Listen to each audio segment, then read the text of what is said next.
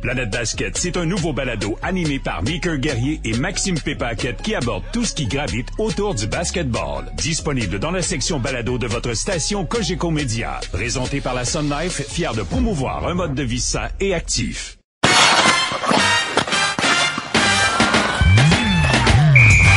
Mesdames, Messieurs, bonjour, bienvenue au Balado Sortie de zone, saison 5, épisode 4 de ce vendredi 6 octobre 2023, en compagnie des gars de la presse, Alexandre Pratt qui est avec nous. Salut Alexandre. Salut Pierre. Simon Olivier Lorange. Salut Simon Olivier.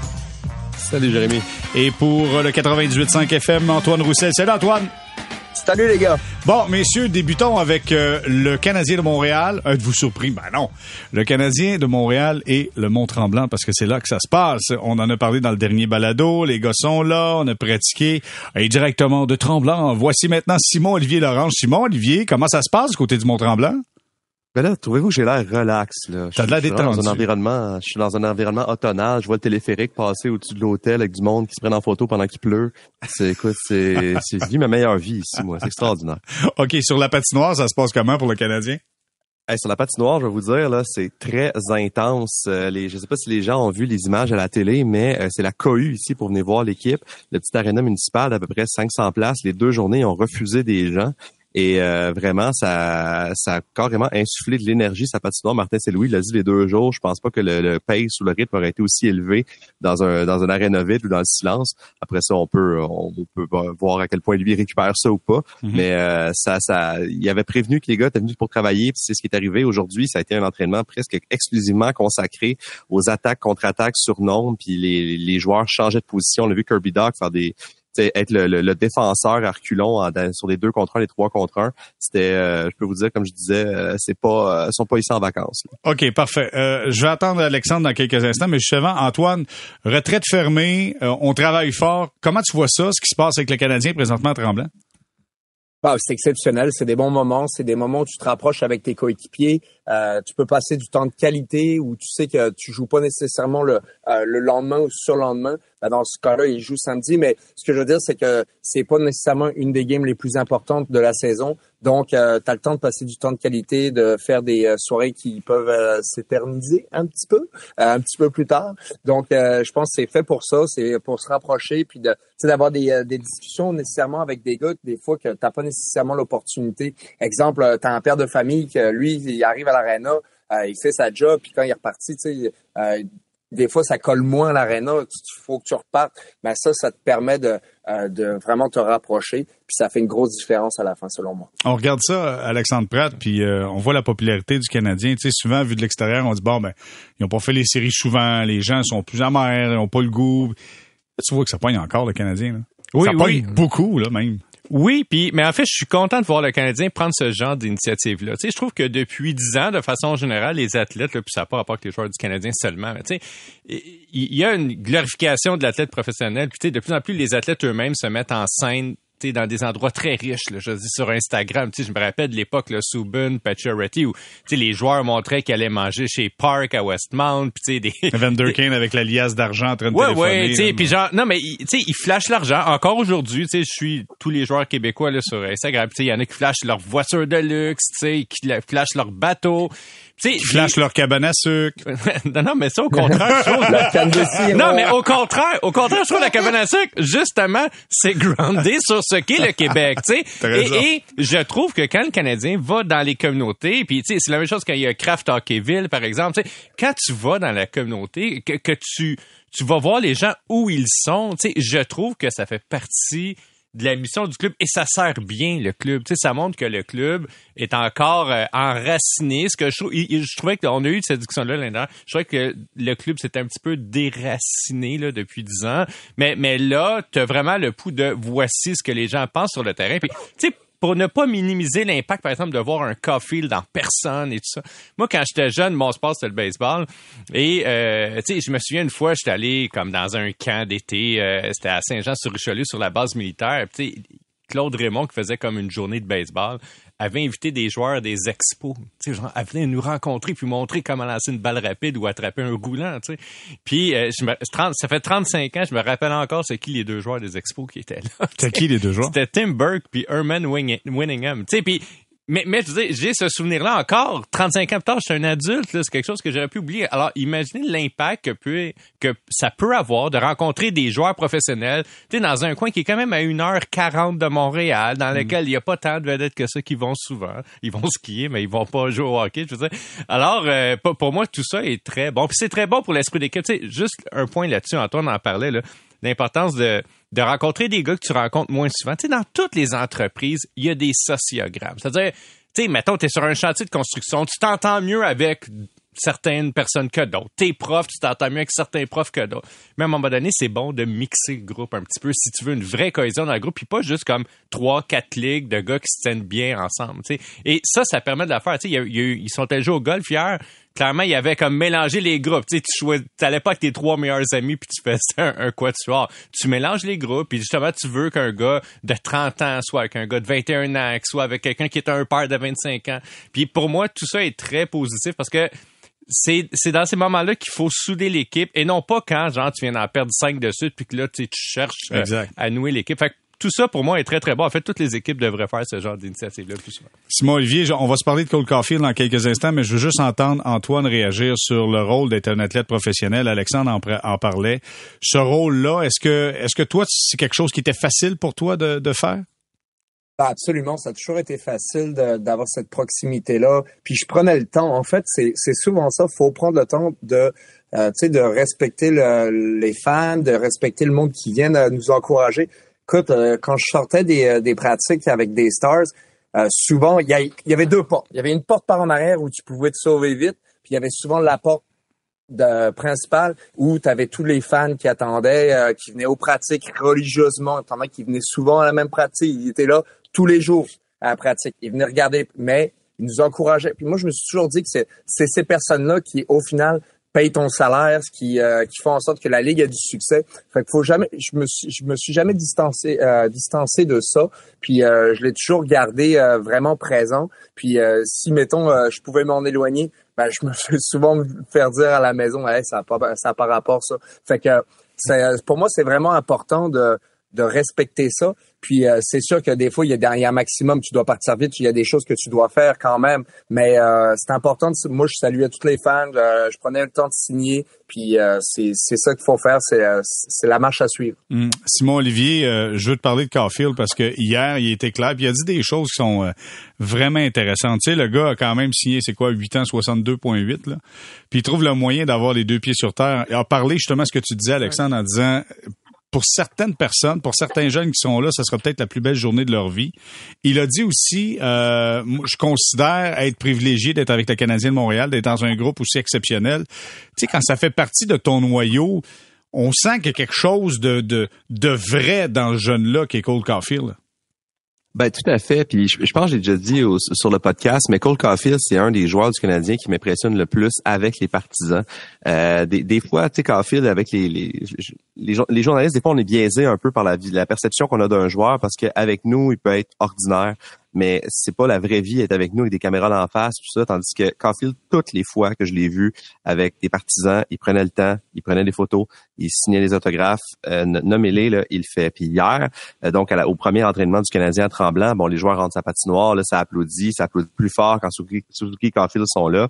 Et au début de l'entraînement Suzuki marque un but sur Jake Allen et là, la foule a explosé. Suzuki Caulfield sont mal célébrés comme s'il était au Centre Puis après ça, Caulfield, je pense qu'il s'est dit, ouais, OK, c'est mon tour. Et là, il y en a sifflé une en arrière d'Allen. Les gens ont explosé encore une fois. Et quelques minutes plus tard, c'était le tour de Primo de s'en faire passer une. Écoute, c'est, il avait décidé qu'il en donnerait un bon show. C'est ça qu'il disait après. J'espère que les gens ont, ils ont, trouvé qu'on leur a donné un bon show, mais je peux vous garantir que oui, les gens étaient satisfaits. Mais cependant, aujourd'hui, donc, la pratique commence. La pratique, elle est commencée. Les enfants vont taper sa vite call, call, call, call pour qu'il se retourne pour une photo et tu laser focus. Il s'est jamais reviré, puis c'est probablement la bonne chose parce que tu sais, là, c'est le temps de travailler. Mais quand c'est le temps de justement de, de partager avec les fans, Caulfield, c'en est un qui, qui compte pas son temps. Moi, je trouve ça d'un bon oeil de voir que ton, ton noyau a les deux pieds sur terre. C'est une bonne nouvelle dans le cas de Caulfield. Bon, je veux qu'on parle parce que j'entendais les points de presse de Martin Saint-Louis, puis là, on avait l'identité du quatrième trio. Ah là, je me suis dit, là, on commence à rentrer dans le crunchy. Quand on parle du quatrième trio, Et, là, on disait, as-tu une identité pour ton quatrième trio? Puis là, Martin Saint-Louis dit oui, il faut qu'il y ait cette identité-là, c'est-à-dire amener de l'énergie, mais il faut qu'il fasse plus que ça. Ça, c'est le minimum. Là, l'identité des trios, puis je vais faire un tour de table là-dessus. Je commence avec Alexandre. C'est un mythe, une réalité que ça, ça prend une identité pour chaque trio, selon toi, Alexandre? Ben, moi, je pense que ça dépend vraiment du gestionnaire, en fait, euh, de, de ce qu'il veut en faire. On le voit qu'il est un patron à la brève. Non, mais Tout est une question de gestionnaire. Oui, non, mais absolument. Je veux dire, le gestionnaire en question doit prendre des décisions. Non, mais regarde, par exemple. un lac à l'épaule. À Seattle, à Seattle, est-ce que les quatre trios ont chacun une identité ou sais, les lignes sont très balancées, puis ils ont eu beaucoup de succès en balançant les lignes. Puis même, je vais prendre euh, euh, Vegas aussi, là, a eu beaucoup de succès euh, en balançant ses lignes. Puis je vais même y aller, les Panthers ont beaucoup de succès en balançant les lignes. Est-ce que chaque trio, tu trio doit avoir une personnalité Peut-être. Ça peut définir c'est quoi le rôle d'un joueur, pour qu'un joueur comprenne bien ce qu'on attend de lui. Il y a des joueurs qui, par exemple, ont été dominants dans le junior puis qui ont fait 100 points, puis là, tu t'attends à ce qu'ils jouent une mission plus défensive. Ben, ça, ça aide peut-être à focuser un petit peu leur, euh, leur attention. Mais tu sais, avant de trouver une identité au quatrième trio, ce serait le fun trouver aux deux premiers trios aussi, des fois. Tu sais, je pense que le premier trio du Canadien, c'est très clair, c'est comme aller chercher les buts. Puis, tu sais, il y a eu des longues périodes l'année dernière où c'était le seul trio qui marquait. Là, sais. euh, là ce serait le fun que le deuxième puis le troisième trio, de trouver l'identité du deuxième et du troisième trio avant le quatrième. Parce que pour moi, c'est toujours pas clair, Jérémy, quand le gros trio de l'équipe adverse va être sur la patinoire. Là. Tu sais, mettons, là, c'est 2-2 puis t'es en fin de troisième période. là. C'est qui le trio que t'envoies pour le Canadien pour défendre? Non, tu mènes 3-2, mettons. OK, mais pour défendre, ça dépend de la version que tu as de défendre. Puis je vais entendre Antoine là-dessus. Euh, est-ce que défendre pour toi, c'est rester en défensive ou défendre pour toi, c'est prendre possession de la rondelle puis la contrôler? Antoine, comment tu vois ça, toi?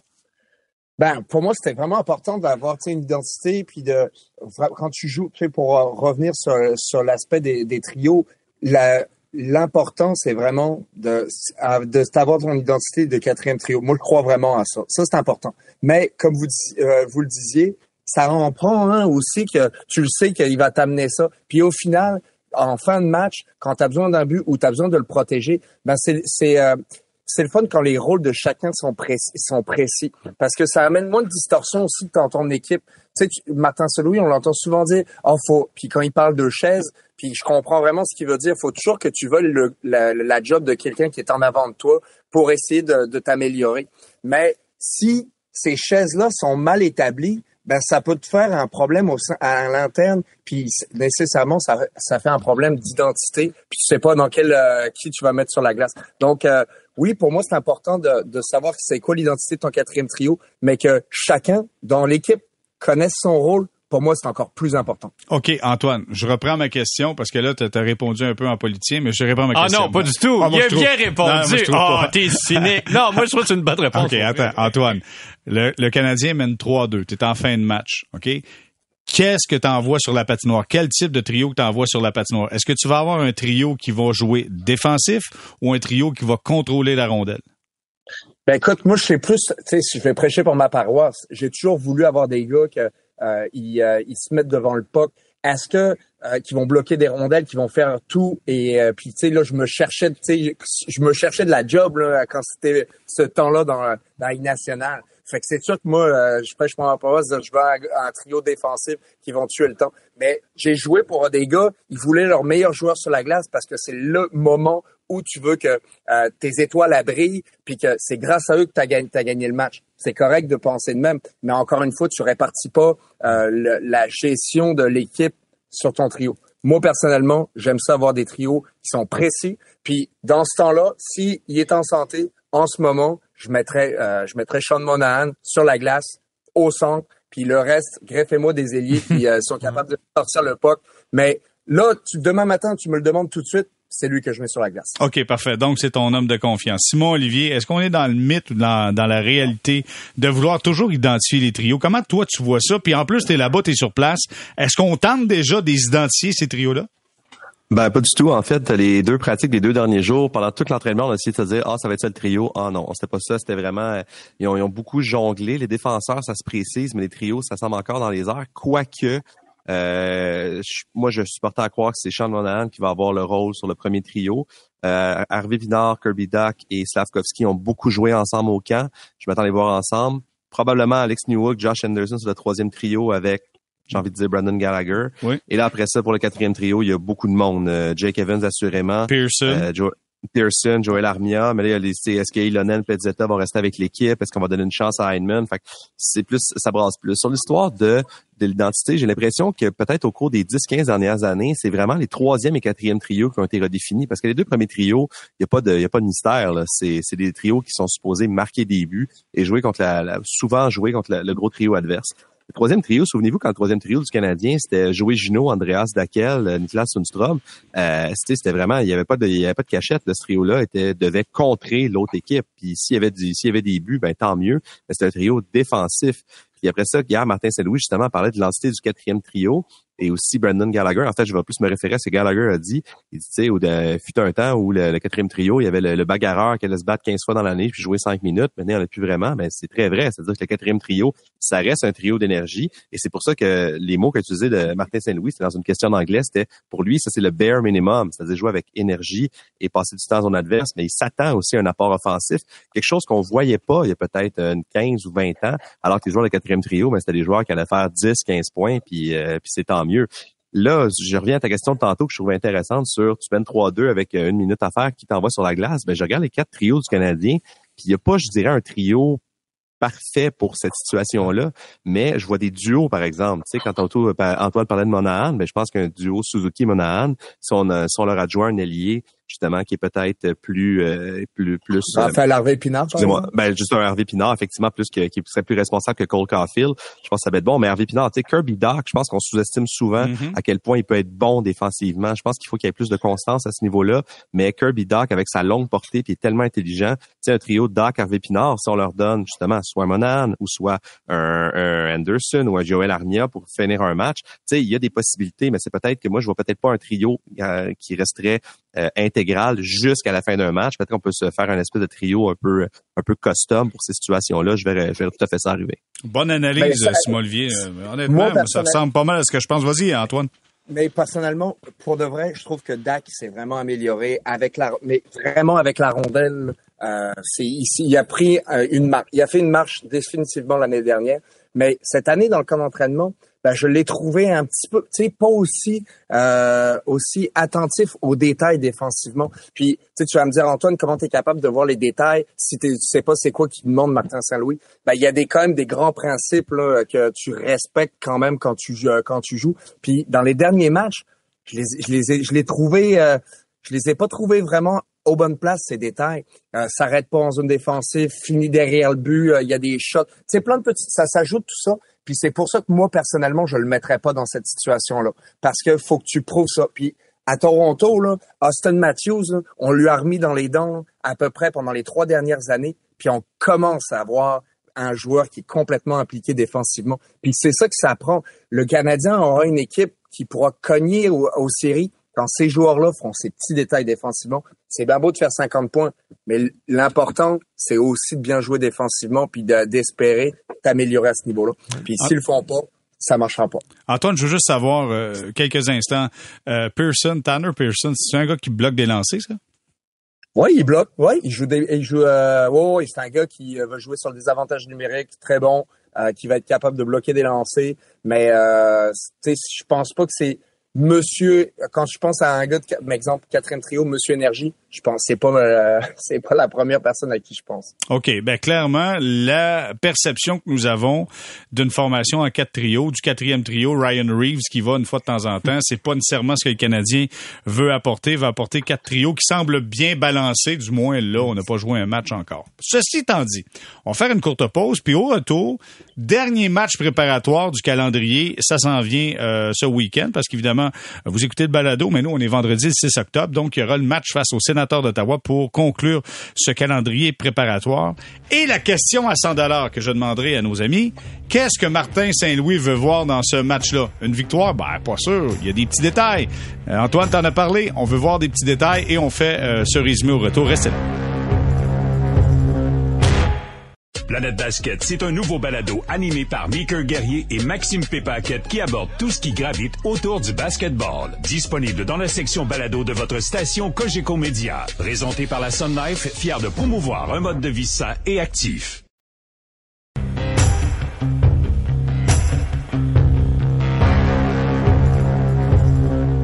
On est de retour au balado sortie de zone saison 5 épisode 4 avec Alexandre Pratt, Simon Olivier Lorange et Antoine Roussel.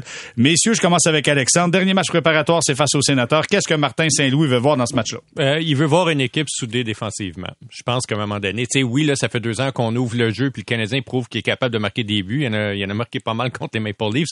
Mais tu sais, il y a une constante, c'est qu'à tous les matchs ou presque, il y en accorde aussi beaucoup. Tu sais, puis on peut blâmer les gardiens. Tu sais, Allen, il a fait un mauvais but l'autre jour. Des fois, bon, les autres en font. Mais tu sais, collectivement, c'est pas une équipe encore qui m'impressionne défensivement. Puis je dis, c'est pas non plus une équipe d'élite. Tu il y a pas tant de talent d'élite à part, mettons, Caulfield euh, au sein de l'équipe pour dire comme, OK, cette équipe-là, là, dans trois ans, va être super bonne, ça va être à cause de son attaque. sais, pour moi, ça, ce boulot est pas clair encore. Je pense que tu la route vers le retour sur rive va éventuellement passer par une bonne défensive. D'ailleurs, on n'arrête pas de le dire, le Canadien a beaucoup d'espoir en défense. Mais là, tu sais. Jeunes espoirs, par jeunes, Oui, mais c'est correct. Mais je parle des espoirs, là, en, qualifiant de jeunes joueurs. Puis, tu sais, pour moi, à un moment donné, si, tu sais, on parle de croissance puis de progression. Puis, tu sais, depuis le début, les, les, les patrons du Canadien, ils, donnent, ils quantifient pas ça, ils donnent pas de chiffres. Puis moi, je pense fondamentalement que ce qu'ils veulent voir, tu sais, c'est notamment chez ces jeunes-là, plus de cohésion à défensive. Puis je veux dire, de ne pas finir des saisons à moins 30 de différentiel à 55. Et euh, ça, j'ai hâte de voir. le Canadien, mettons, collé trois bons matchs de suite défensivement c'est intéressant. Puis, euh, tu sais, là, les sénateurs, c'est une équipe qui a beaucoup d'attaques, tu sais, qui ouvre le jeu. Tu sais, je suis curieux de voir est-ce que le Canadien est capable de fermer le jeu contre une équipe comme les sénateurs, tu sais, qui aiment ça, le sportant en attaque, qui ont des défenseurs très offensifs. Puis, on, on vient d'en parler pendant 10 minutes. Mais à un moment donné, ça va être la fun d'identifier, OK, euh, tu sais, qui seront les joueurs qui vont être délégués contre une un trio puissant adverse. pour moi, ce sont des questions auxquelles on n'a pas encore la réponse. Il y a des certitudes. Là. Suzuki, là, ça va être ceux qui vont aller marquer les points. Et mhm. Doc aussi, probablement. Mais il y a quand même neuf autres attaquants de, de, de, qui tu t'attends une cohésion. Puis les défenseurs, il va falloir que ce soit un peu plus sérieux. OK, parfait. Simon Olivier, je veux savoir qu'est-ce que Martin Saint-Louis veut voir pour le dernier match préparatoire?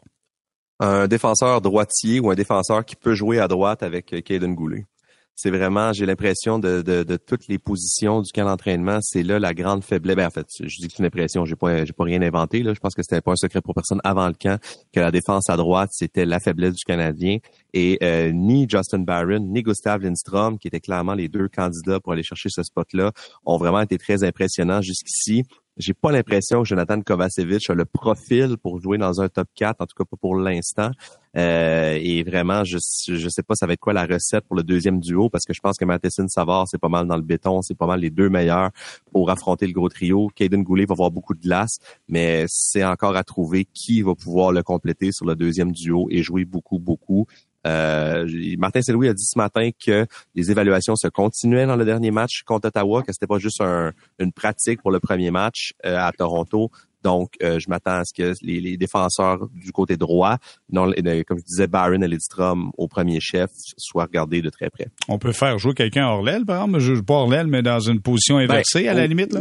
Oui, on peut, mais je me demande, il était en fait peut-être le meilleur candidat pour ça serait Goulet, mais est-ce que c'est rendre service, est-ce que c'est l'utiliser de la meilleure manière? Je me dis compenser la faiblesse du côté droit en utilisant peut-être ton, ton meilleur gaucher après Matheson du mauvais côté. Est-ce que c'est ça la solution? On le fait l'an passé, par contre on l'a fait l'an passé. L'an passé, c'est ça, c'était pas fait gouler. On l'a souvent dit. On le sait qu'il est bon. On le sait qu'il va être superbement bon. Mais l'an passé, ses chiffres étaient pas bons. Et c'était pas que sa faute. L'équipe autour de lui était pas bonne non plus. Mais tu sais, Goulet, c'est vraiment, je pense que c'est pas y faire un cadeau que de le faire jouer de son mauvais bord ou de carrément le mettre dans des situations de rapiessage. Tu sais, moi, moi je, dois dire que j'aime bien Jordan Harris. Je trouve que c'est un défenseur qui est pas flashy, mais qui peut faire beaucoup de choses, qui est capable d'affronter des gros trios adverses, ou en tout cas qui, qui l'a fait, qui a eu relativement de succès là-dedans. Mais là, est-ce que c'est un gars qu'on voit dans le top 4? Je pense que c'est peut-être un peu euh, le, faire à jouer en haut de sa tête pour l'instant. Je, je, vois pas de solution évidente pour l'instant, je dois dire. Et comme tu sais, Justin Barron devrait être là. Si Justin Barron n'est pas dans cette conversation-là, c'est que Justin Barron n'a pas un bon camp. C'est exactement ce qui arrive présentement. Antoine, qu'est-ce que Martin Saint-Louis veut voir pour le dernier match préparatoire? Ben, c'est sûr qu'il veut voir de l'exécution, il veut voir de la cohésion, il veut voir des sorties zones, puis il veut voir que les détails dont il parle probablement dans ses meetings euh, de d'avant-match, euh, dans euh, de tous les meetings qui ont eu durant le camp d'entraînement. Ils veulent tout voir ça en application. Puis au final, il veut, il veut sentir que son équipe est prête pour le premier match. Tu sais, il veut pas sortir euh, du match de samedi soir avec euh, le sentiment de, que l'équipe est pas prête. Ça, c'est un petit peu la pire chose avec laquelle il pourrait commencer la saison. Parce que là, après ça, tu es toujours en train de courir après le temps. Tu jamais vraiment beaucoup de, euh, de temps d'entraînement durant une saison. C'est toujours un petit peu plus compliqué. Donc, euh, pour moi, il, va vraiment vouloir voir ça. pour revenir sur les défenseurs qui jouent hors position, pour, ou pas du bon bord, finalement, c'est gaucher qui joue à droite. Ben, personnellement, moi, j'ai jamais vraiment aimé ça. Je trouve que ça, ça fait en sorte que ton défenseur, il n'y a pas nécessairement des lignes de passe traditionnelles pour euh, relancer l'attaque. Oui, des fois, c'est euh, en zone offensive, c'est pratique parce qu'il peut toujours être euh, prêt à tirer sur un, sur tir sur réception, mais le plus important, c'est les sorties de zone. Et quand moi, je me souviens quand je mettais, je faisais des, mises, en échec où je mettais de la pression sur des défenseurs qui n'étaient pas nécessairement du bon bord, ben j'obtenais plus souvent qu'autrement des revirements, puis on était capable d'obtenir de la pression, puis de récupérer la rondelle.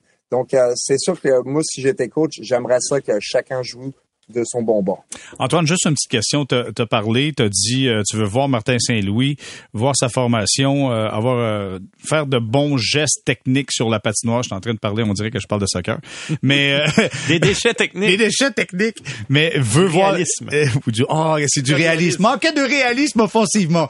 Mais tout ça pour dire, tu veux voir l'équipe donc exécuter les jeux. Est-ce que ce qu'on vit présentement, un 3-4 jours comme ça à Tremblant, est-ce que c'est assez pour apprendre la charge de choses à, assimiler pour débuter la saison, selon toi?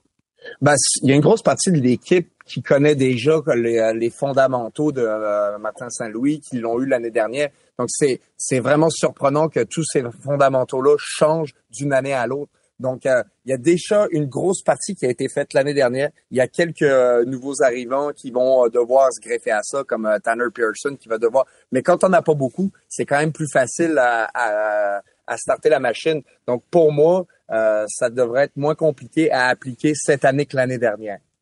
OK, maintenant, je veux qu'on parle des gardiens de but.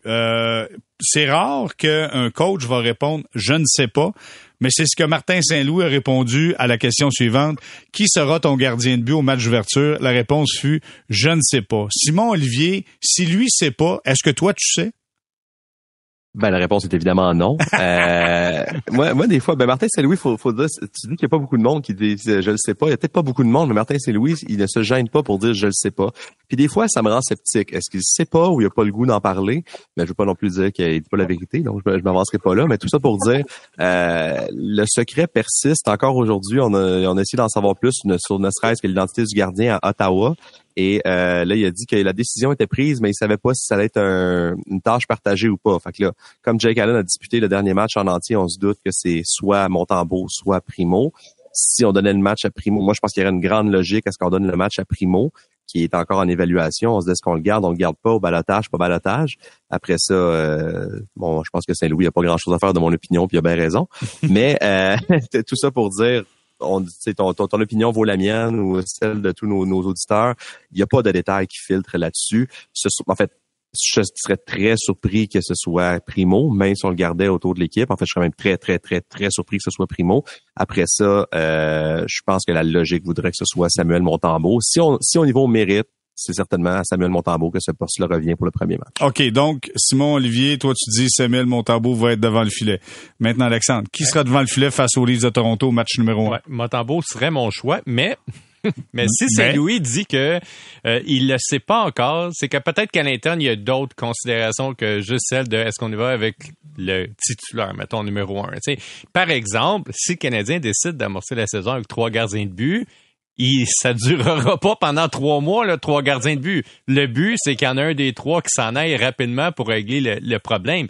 Mais si tu veux qu'il s'en aille, tu peux pas juste donner des matchs à Motambo puis les deux autres sont sur le banc puis il se passe rien. Il faut que ton gardien que tu veux passer à une autre équipe, faut que tu le mettes dans une situation de match à un moment donné pour dire aux autres équipes, hey, regardez là, il est pas si mauvais que ça, mon gardien. Là. Je veux dire, on a gagné 3-2 aujourd'hui ou 3-1. Il va falloir qu'il donne euh, des répétitions à un moment donné aux deux autres gars s'ils veulent en passer un dans un échange, puis pas en perdre un au balatage pour rien. Donc, euh, il y a peut-être un petit peu de ça aussi dans la stratégie de, au début de saison, si on, si on va avec trois gardiens, comment on utilise les trois gardiens? Il y a peut-être de ça aussi. Qui sera là au match numéro un? C'est c'est une bonne question. Honnêtement, je le sais pas. Honnêtement, je sais pas. si- je- non, mais il y a deux un- choses. un Je Martin Saint-Louis de toi-même. Non, pas. non, non. Moi, je prendrais Montembeau. Mais si je me mets dans la position du Canadien qui essaie de refiler un gardien à une autre équipe, ben, il y a une certaine logique, par exemple, à faire garder les buts à Jake Allen au début de l'année. OK. OK. Euh, Antoine, qui sera le gardien selon toi si Martin Saint-Louis ne sait pas? Est-ce que toi, tu le sais?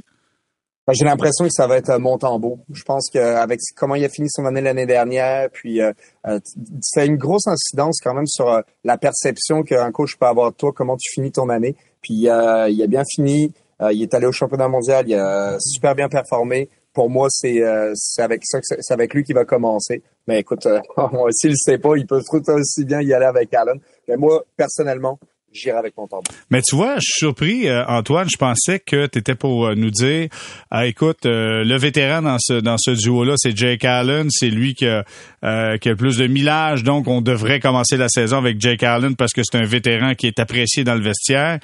Et c'est pas le cas. Je suis surpris. Moi, je, moi, je pense que Jake Allen sera le gardien partant pour euh, le match contre Toronto. Mais je suis surpris que tu dises pas ça. Mais euh, écoute, je, suis- je suis encore content de pouvoir te surprendre. Puis, euh, Ah, tu me surprends toujours. La, la flamme brûle encore. Ex- exact, mais vois-tu. Mais écoute, pour moi, euh, Montembeau, maintenant, il y a quand même du millage dans la ligue. Euh, quand ça fait un an au complet, t'es en haut, euh, pas plusieurs, ben, plusieurs années, là, il est rendu à deux ans complets. Là, ça, ça, la balance, ça commence à, à revenir le, de pas mal égal un petit peu, si tu veux, là, au niveau du statut. C'est plus, c'est plus ta première année, t'es plus tout vert au complet. Là, euh, ça fait plus, t'es pas non plus, ça fait pas dix ans que t'es dans la ligue non plus, mais euh, tu peux commencer à, à avoir un petit peu ce statut-là. Puis pour moi, il euh, l'a, puis il le mérite, il l'a mérité l'année dernière. Puis euh, c'est pour ça que je prendrais cette décision-là. OK, parfait. Bon. Lors du dernier balado, on arrive à la conclusion et quelques instants après la fin du balado, on apprend que Logan Mayou a été cédé au Rocket de Laval. On a parlé en long à large, on a parlé de, sa qualité, du genre de joueur qu'il pourra euh, devenir peut-être dans la Ligue nationale de hockey. Mais Martin Saint-Louis est arrivé cette semaine avant de quitter pour Mont-Tremblant puis il dit, y a-tu quelqu'un qui gagerait contre le fait que Logan Mayou va revenir jouer des matchs cette année? Est-ce quelqu'un qui a un petit 2 à mettre là-dessus? Donc, j'utilise le style de phrase de Martin Saint-Louis pour vous demander de compléter la phrase suivante. Et je commence avec, je commence avec Alexandre. Complétez la phrase. Un petit 2 que Logan Mayou sera. Trois petits points. allié droit sur le premier trio le 12 avril. Bon. Non, non, non, non. non. Le festival du pas sur les genoux. Vas-y. Euh, il, euh, il va être avec le Canadien euh, le 12 avril. Pour vrai, Euh, je- il va peut-être même dans le top euh, 4 du Canadien Oh. le 12 avril. Non, mais une saison, Saint-Louis a raison sur un point la semaine dernière ou euh, cette semaine la conférence de presse il disait, écoutez, là, à un moment donné, une équipe, là, c'est pas juste 20 gars. Là. Pour vrai, si tu regardes toutes les équipes là, qui, ont été dans les séries récemment, il y a au moins 20, un noyau de 25 à 30 gars à cause des blessures. Il y en a toujours trois qui sont on. Il y en a trois qui sont. Bon. Et, euh, tu sais, le Canadien veut, veut pas, là, Jérémy, c'est une équipe qui, est de fond de classement, qui bloque plein de tirs. Puis quand tu bloques plein de tirs, t'as plus de blessés que les autres équipes. L'année dernière, il y avait une corrélation directe entre les clubs qui bloquaient le plus de tirs, qui étaient en bas de classement, puis qui ont raté le plus de matchs pendant la saison. Tu sais, puis qui plonge souvent? Ben les défenseurs entre autres. tu. Alors, euh, alors je m'attends à ce que Mayou soit assurément avec le Canadien à la fin de l'année, puis peut-être dans le top 4, parce que Savard, je le vois pas jusqu'à la fin de l'année avec euh, le Canadien. OK, tu penses que ça pourrait être une monnaie d'échange? Ah oui, clairement. là. OK, ouais. OK. Pour, pour un club qui a besoin d'aller plus loin, un gars Ah qui, a- oui, clairement. qui a de l'expérience. David Savard, il sera pas, je pense, avec le Canadien quand le Canadien va atteindre son sommet dans quelques années. OK, parfait. On poursuit. Euh, il va avec Simon-Olivier Lorange. Complétez la phrase. Un petit 2 que Logan Mayou sera? rappelé par le Canadien avant Noël. Je ne veux pas dire, euh, je, je dis pas qu'il va de, dans ce sens-là qu'il va devenir un joueur régulier du Canadien d'ici Noël, mais on sait euh, comment euh, des blessures ça arrive vite. Les dernières années, on l'a appris. Et aussi, il faut savoir, une fois que les dernières coupures vont être faites, en défense, le seul enjeu par rapport aux coupes, c'est euh, Gustav Lindstrom, si on décide ou non de l'envoyer au balotage. Mais après ça, euh, Norlinder, ils peuvent le descendre comme ils veulent, Byron peuvent descendre comme ils veulent, et même d'autres. Arbor Jacquet pourrait, si le Canadien n'était pas satisfait de son travail en début de saison, Arbor Jacquet pourrait se retrouver dans la Ligue américaine. Alors, ils peuvent faire à peu près ce qu'ils veulent avec leurs jeunes défenseurs cette saison. Et euh, Logan Mayou, à moins que vraiment ça fonctionne pas du tout à Laval, ben écoutez, ils ont vécu avec les carences défensives de Chris Weinman depuis deux ans. Je pense que Martin Saint-Louis est capable de dormir la nuit avec un défenseur qui est pas le plus efficace défensivement s'il le voit euh, fitter dans son système le, dans, ou dans ses concepts et s'il le voit fitter dans son équipe. Je pense qu'il a fait très bonne impression. Tu sais, Martin Saint-Louis, c'est pas si facile de lui faire parler en, en grand bien de ses joueurs. Il, euh, tu sens qu'il est assez prudent Mhm. euh, et il a quand même été très élogieux à l'endroit de Mayou quand il a été renvoyé. hein, justement, la, la, la fameuse phrase de dire qui va parier qui revient pas cette année. Je pense que Mayou pourrait être l'un des défenseurs les mieux positionnés pour un rappel. Surtout que c'est un droitier, on en parlait tantôt, c'est pas une richesse chez le Canadien. Donc oui, je pense qu'avant Noël, on va revoir Logan Mayou à Montréal. Parfait. Maintenant, euh, Antoine, un petit deux que Logan Mayou sera? utilisé à toutes les sauces à Laval et il jouera au moins au- au-dessus de 20 minutes, 20 à 25 minutes par match pour essayer de, de le développer encore, pour lui donner du millage au niveau professionnel. Je pense que des fois, c'est faut pas voir ça comme euh, euh, t'es rétrogradé, mais faut pas que tu vois ça d'un d'un mauvais œil d'être dans la Ligue américaine. En tant que jeune joueur, tu vois, euh, tu vois la Ligue nationale, puis tu, euh, tu te dis, ah, je me vois là tout de suite. Mais pour ton développement, c'est important d'être confiant quand tu arrives au prochain niveau. Puis on on se fera pas de cachette. Quand tu passes du junior à la Ligue nationale, il y a très peu de joueurs qui le font à 20 ans, surtout défenseurs. Donc, euh, c'est du millage qui va aller chercher, de l'expérience. Puis pour moi, c'est euh, faut vraiment le voir du- d'un bon œil, qu'il soit utilisé vraiment à toutes les sauces là-bas, parce que il va se développer dans d'autres aspects qu'il ne touchait pas nécessairement et euh, à un autre niveau, à un niveau professionnel, avec plus euh, de difficultés. Donc, euh, c'est euh, moi, je vois ça de bon augure. Puis, euh, si on, tu me re reposais la question, ben moi aussi, je pense que il va, il va, il va avoir probablement plusieurs rappels durant la saison. Euh, Est-ce que vous me permettez, les Ben gars, oui. que je réponde à ça? Ben oui. Parfait. OK. Un petit deux que Logan Mayou sera remis sur la planète Terre dans la Ligue américaine de hockey. Moi, je pense sincèrement qu'il a un jeu qui est, explosif offensivement. Très ouvert. Là, on était en match pré-saison. On va être dans la Ligue américaine avec des vétérans dans la Ligue américaine, avec des gars qui frappent. Je pense que Logan Mayou va se faire brasser le pompon, moi, dans la Ligue américaine de hockey. Antoine, tu as connu la Ligue américaine. euh, tu, je, je me trompe pas. Ah, je pas dans- Ben non, je pense que t'as, euh, t'as très, t'as- t'as vraiment raison. Puis euh, ça va être, euh, c'est pas facile. C'est pas une ligue facile. Puis c'est pour ça que c'est une ligue euh, où tu te développes. Tu peux très bien te développer, tu peux stagner, mais c'est une ligue qui est difficile. Euh, puis euh, aussi, ça, dé- ça dépend de comment ton coach t'utilise. Mais moi, je pense que euh, le, le mot d'ordre, ça va être de l'utiliser à toutes les sauces pour qu'il se développe euh, au maximum. Puis euh, ça sera pas évident. Il y aura des mo- comme n'importe quel joueur, il y aura des bons matchs, des moins bons matchs. Des fois, tu vas aller voir le, vo- le voir jouer pendant euh, deux matchs à Laval, puis tu vas dire je comprends pas que ce gars-là soit pas dans la nationale en ce moment. Puis tu vas y, euh, y retourner la semaine prochaine, puis la, semaine d'après, puis tu vas dire ah ouais finalement ouais, je comprends pourquoi il, euh, il est pas là.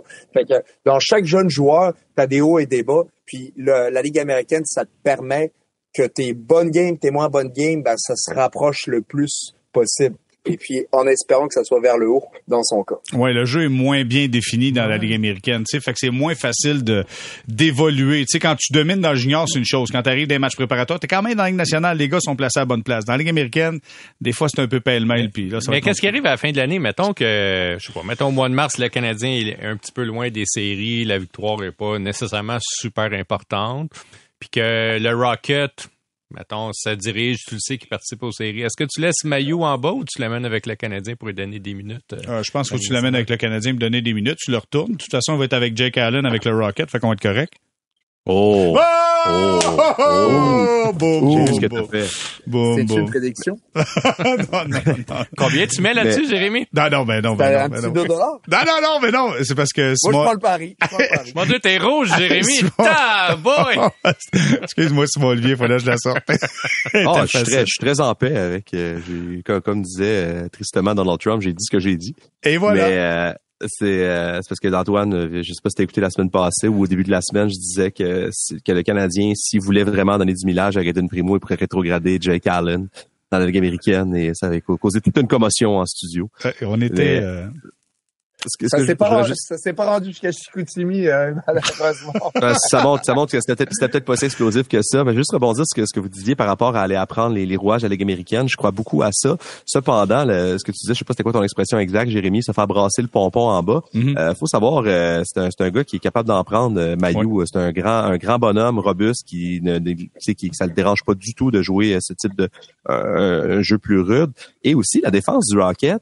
Euh, à part Jaden Struble, qui est vraiment un, un, un, gros, en fait, sans être grand, qui est très, très solide sur ses patins, tu sais, c'est pas des défenseurs qui jouent très solides. Nicolas Baudin, euh, Miguel Tourigny, qui, qui, est tout petit, mais William Trudeau, tu sais, c'est pas, ça joue pas si dur que ça. Fait que je pense que, justement, je, je reprends ce qu'Antoine disait, je pense que Mayu va se retrouver dans une position pour jouer un rôle très important, jouer beaucoup de minutes dans toutes les situations, puis s'établir rapidement.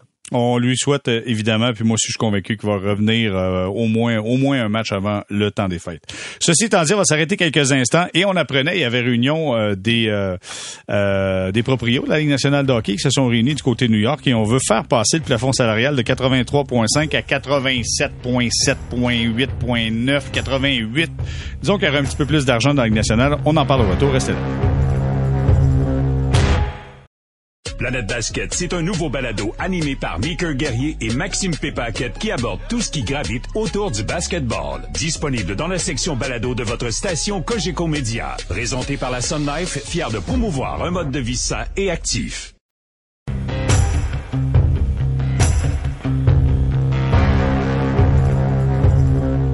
On est de retour au balado Sortie de zone saison 5 épisode 4 avec Alexandre Pratt, Simon Olivier Lorange et Antoine Roussel.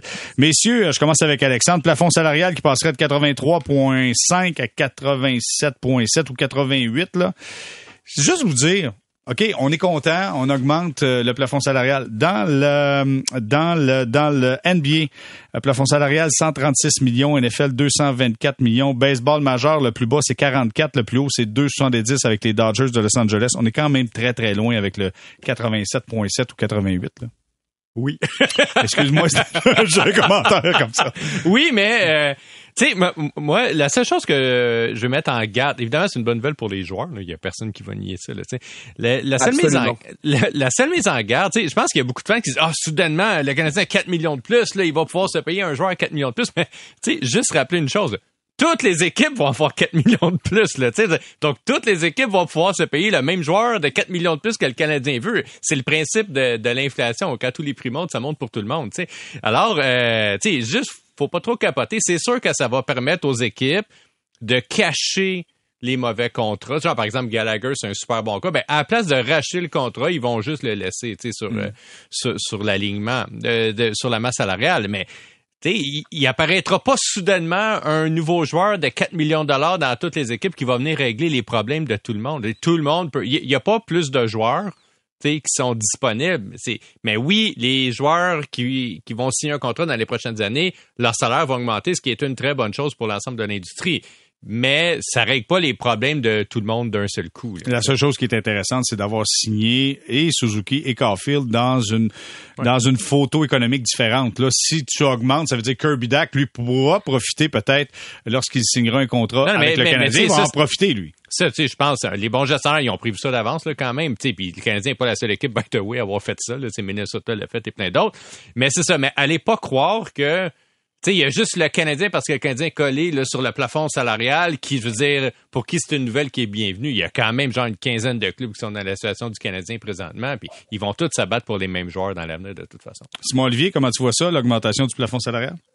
Ben, je, comment vous pensez que se sent Julien Brisebois aujourd'hui, de savoir qu'après des années et des années à devoir tous les jours euh, faire euh, faire euh, revirer la terre à l'envers pour réussir à faire balancer ses affaires, enfin, il y a de l'argent neuf qui peut se retrouver devant lui. Fait que je rejoins ce qu'Alex disait, c'est, c'est, bon pour tout le monde. En fait, moi, je pense que c'est bon pour la Ligue parce que, évidemment, bon, les joueurs vont gagner plus, mais les équipes vont pouvoir, euh, on, va avoir plus de flexibilité aussi, pour pouvoir essayer des choses et ils vont pouvoir recommencer à opérer normalement. Il faut savoir que en 2020, donc en, mars 2020. Je sais pas si vous vous souvenez ce qui s'est passé en mars 2020 dans le monde, là, en tout cas. Hmm, laisse-moi checker. Euh, un genre de gros rhume partout dans le monde. Ouais, quelque chose comme ça. Une semaine avant que le gros rhume change nos vies, euh, il y avait une des, réunions justement au lieu de la Ligue nationale et le plafond qui était alors à 81,5 était censé monter à 84, peut-être jusqu'à 88. Il y a trois ans.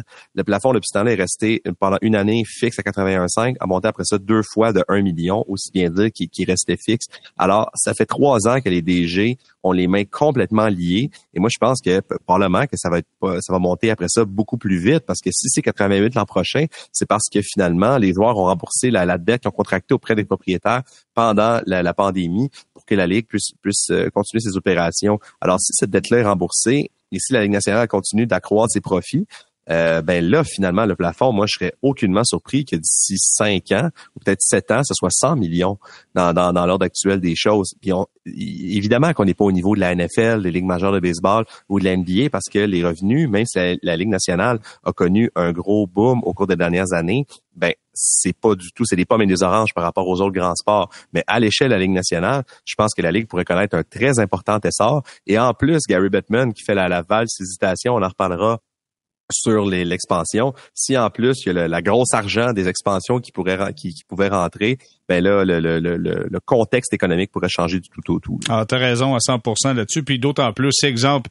euh, un nouveau contrat de diffusion avec, exemple, Apple TV qui pourrait rentrer. On a vu ce que ça donnait avec la, MLS. Peut-être que la Ligue nationale pourra en profiter. Antoine, euh, gardons ça sur euh, le processus d'expansion parce que si on dit que les propriétaires vont donner plus aux joueurs, il faut que les proprios aillent en chercher et des expansions, c'est de l'argent qui rentre directement dans les poches des propriétaires. Là, on a parlé d'Atlanta, Salt Lake City, Houston, Québec est revenu encore dans le portrait un petit brin.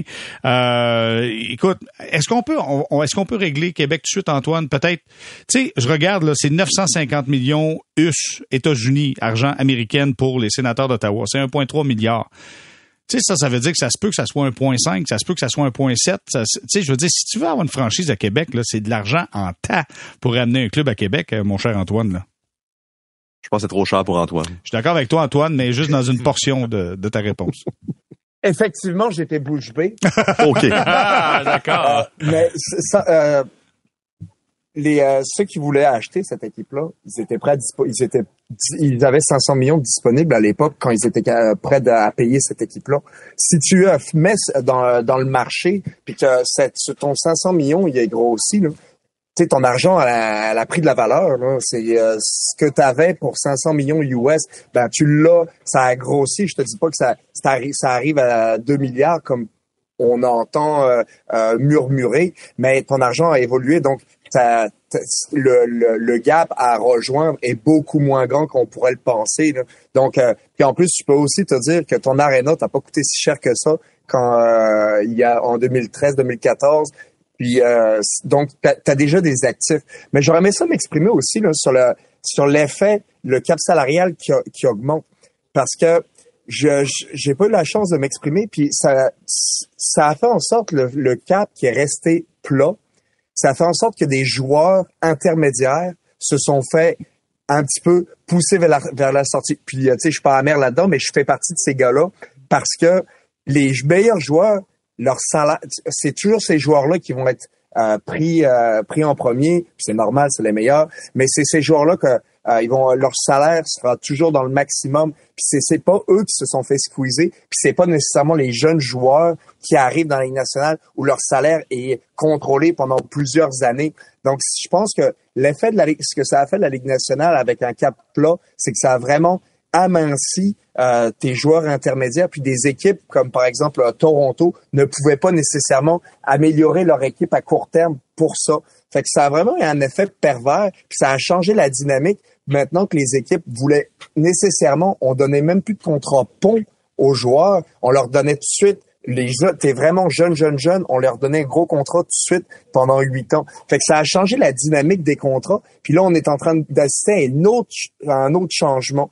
Donc, le l'effet du flat cap, pour moi, c'est ça que ça a fait. Donc, euh, nécessairement, avoir 4 millions de plus, ça va donner de la liberté à des euh, équipes de s'améliorer rapidement en donnant des contrats à, des joueurs qui ont 25, 26, 27, puis vraiment d'être plus compétitifs, puis finalement, probablement d'améliorer euh, certaines équipes et qui d'améliorer le contenu sur la glace finalement. Clairement, non. Et c'est le, travailleur moyen de la Ligue nationale qui a mangé le coup un peu durant cette période-là où le cap salarial n'a pas été augmenté. Juste vous dire, euh, juste pour conclure sur Québec, là, euh, je regarde en même temps ce qui est arrivé du côté des Golden Knights de Vegas. Vous allez dire, c'est assez spectaculaire. Vous avez raison. On a atteint les finales de la Coupe Stanley, tout ça, remporté la Coupe Stanley. Vegas, avec Bill Foley en 2017, c'est 500 millions américains qu'on a payé. Écoutez bien ça. si on enlève la portion COVID, 252 euh, matchs à guichet fermé. Deuxième plus petit marché par population après Buffalo. Top 10 de revenus dans la Ligue nationale de hockey. A été top 5 également dans la Ligue nationale de hockey. Le hockey mineur là-bas est passé de 1592 joueurs à 5000 joueurs. Fait que donc, quand tu dis un marché heureux, Vegas, c'est ça qu'on a trouvé dans la Ligue nationale. Fait que clairement, Gary Bettman va regarder Salt Lake City, va regarder Atlanta, va regarder Houston, va se dire peut-être qu'on est capable de développer un autre gros marché américain. Et je, tu sais, j'enlève rien à ben. Québec, mais clairement, c'est. Ben, moi, moi, je pense que, tu sais, d'abord, euh, là, on parle beaucoup à deux clubs d'expansion, mais tu sais. Si on regarde ce qui est arrivé récemment, je pense que la Ligue nationale, de façon intelligente, irait à un à la fois et non pas à deux. Je veux dire, en partant, si tu veux faire une Arizona qui va sûrement bouger aussi, là je sais pas, tu sais, mais si tu veux faire oh, une surenchère, je, suis pas convaincu encore, tu sais, mais si tu veux faire une surenchère, Jérémy, t'es mieux d'avoir comme une seule maison à vendre que d'en avoir deux. si mettons que tu as quatre acheteurs pour une maison, là, si t'en as juste une à vendre, il y a des chances que tu réussisses à faire une surenchère plutôt mm. que si t'en as deux à vendre. C'est juste logique. Moi, je m'attends à ce que la Ligue nationale mette juste une expansion euh, sur le marché et euh, dans lesquels cas, tu sais Québec, regarde, Québec, c'est un peu comme le couple, je te dirais, tu sais, qui est de, de trentenaire qui veut acheter une maison dans le contexte actuel, qui essaie de rentrer sur le marché, puis tu sais, comme, hey, ils en ont de l'argent, là, puis ils sont, à mettre, ils sont prêts à mettre 500 000, peut-être même un million pour une maison, puis que là, ils s'avoueraient d'abord, puis dire, papa, maman, parlant au gouvernement, il nous manque quelques millions, il nous manque quelques centaines de milliers, puis vous nous avez dit, puis là, les parents font comme, écoute, on va donner tout ce qu'on peut, puis oui, on va monter ça, puis là, on va être prêt à bider 1,5 million sur une maison, ce qui n'a pas de bon sens, mais on va être prêt à Puis de l'autre bord, ben, t'as papa, maman qui vont donner front 2,2 millions. Non, je comprends. Mais, mais je, je pense pas qu'on va y aller juste avec un club d'expansion, premièrement, ah. parce qu'on va être débalancé. On va faire un, total de 30. Il y a eu 31 clubs pendant des Je pense qu'on va vouloir éviter ça. Moi, je pense qu'on va y aller avec deux. Et Simon Olivier, tu disais, tu crois pas que, que, que l'Arizona va bouger? Ben, dans, dans ma tête, c'était fait. C'était terminé pour les Coyotes quand le, projet a été rejeté il y a quelques mois de ça. Le référendum, qui, qui le nom a gagné au référendum, excusez-moi, sur le nouveau projet, euh, l'immense projet immobilier industriel et qui incluait l'ARENA. Mais euh, je suis tombé dans le panneau encore une fois parce que euh, l'Arizona, quand on pense qu'ils sont morts, ben ils sont pas morts. Et euh, là, je, effectivement, il n'y a pas de signe de nouveaux projets sur la table, mais il n'y a pas non plus d'indice fort d'un déménagement des Coyotes parce que la Ligue aime les coyotes plus que, que, quiconque dans le monde. Hmm. Et euh, je pense que je, pense pas que le, je pense pas que l'Arizona c'est un mauvais marché. Je pense que ça a été mal développé. Je pense que ça peut marcher éventuellement. Je sais pas de quelle manière, mais la ligue visiblement c'est aussi ce qui croit. Et même si tous les indices pointaient vers ben c'est terminé cette fois-ci, il y a pas d'aréna, ils vont quand même pas rester des, pendant des années dans l'aréna universitaire. Ben c'est ce qui est en train d'arriver. Fait que je veux dire, euh, je, suis pas, moi j'ai terminé de dire ça y est c'est là, c'est fini, parce qu'à chaque fois, j'ai pas eu raison. Gary Bettman aime beaucoup les Coyotes de l'Arizona et Antoine Roussel aussi aime beaucoup les Coyotes de l'Arizona, Antoine. Hein? Mais je comprends en fait pourquoi. Euh, tu sais, je voulais, je pense, que je voulais expliquer euh, l'année passée pourquoi c'est un marché auquel tu crois? Parce que c'est c'est une des villes les plus importantes aux États-Unis. Euh, je parle en termes de population, c'est immense. Puis le hockey mineur là-bas s'est développé d'une manière exceptionnelle. Plus à penser à Austin Matthews, euh, Matthew, Nice présentement, qu'on voit. Présentement à Toronto aussi. Donc, euh, tu as des joueurs qui se sont développés, puis ça, c'est pour ne nommer que cela, mais ils ont un avantage, euh, l'Arizona, c'est que les coachs qu'ils ont sur place, c'est tous des coachs souvent qui ont joué dans la Ligue nationale. Puis écoute, l'équipe junior se faisait coacher, puis euh, Ray Whitney, son garçon, jouait dans l'équipe, mais c'est Ray qui coach l'équipe. On s'entend que Ray, il y a une expertise qu'il n'y a pas beaucoup de personnes qui sont capables de euh, d'accoter. Donc, euh, pour ne nommer que cela, Shane Doan, il est à côté, il est, donné un coup de main. C'est euh, la pyramide au niveau du coaching là-bas est exceptionnelle parce que le monde aime ça vivre là-bas. Les joueurs, les anciens joueurs aiment ça s'établir là-bas.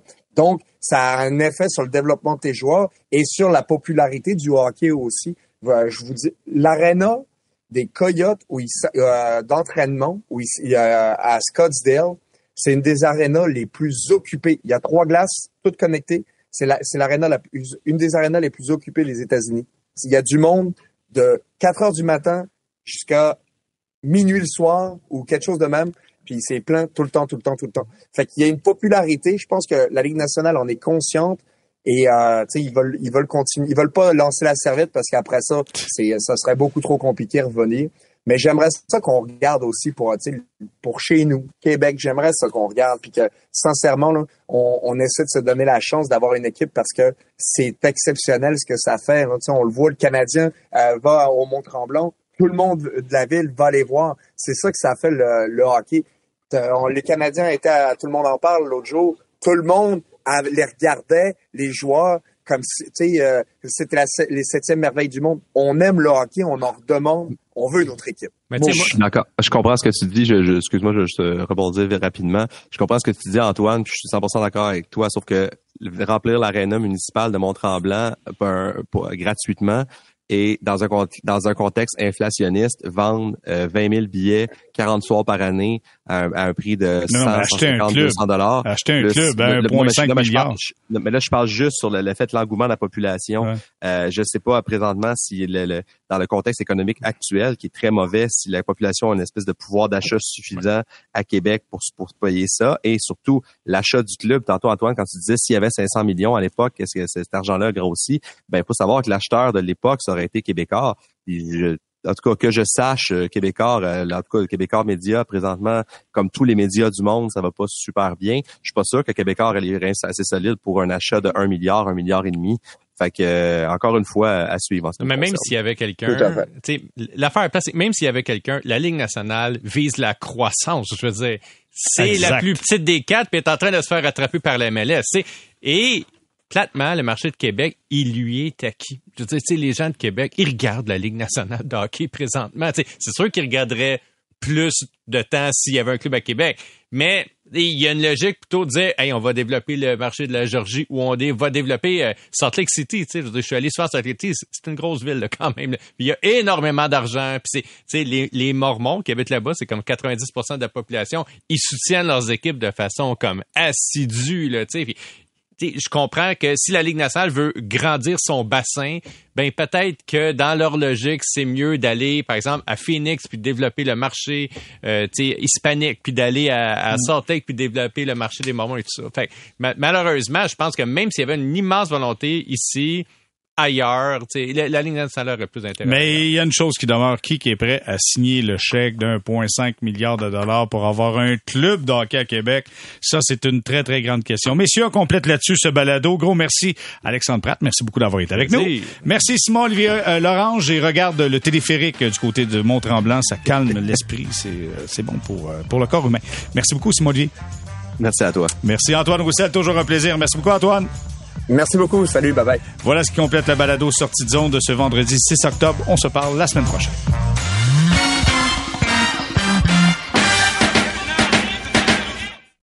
Planète Basket, c'est un nouveau balado animé par Mickey Guerrier et Maxime Pépaquette qui aborde tout ce qui gravite autour du basketball. Disponible dans la section balado de votre station Cogeco Média. Présenté par la Sun Life, fier de promouvoir un mode de vie sain et actif.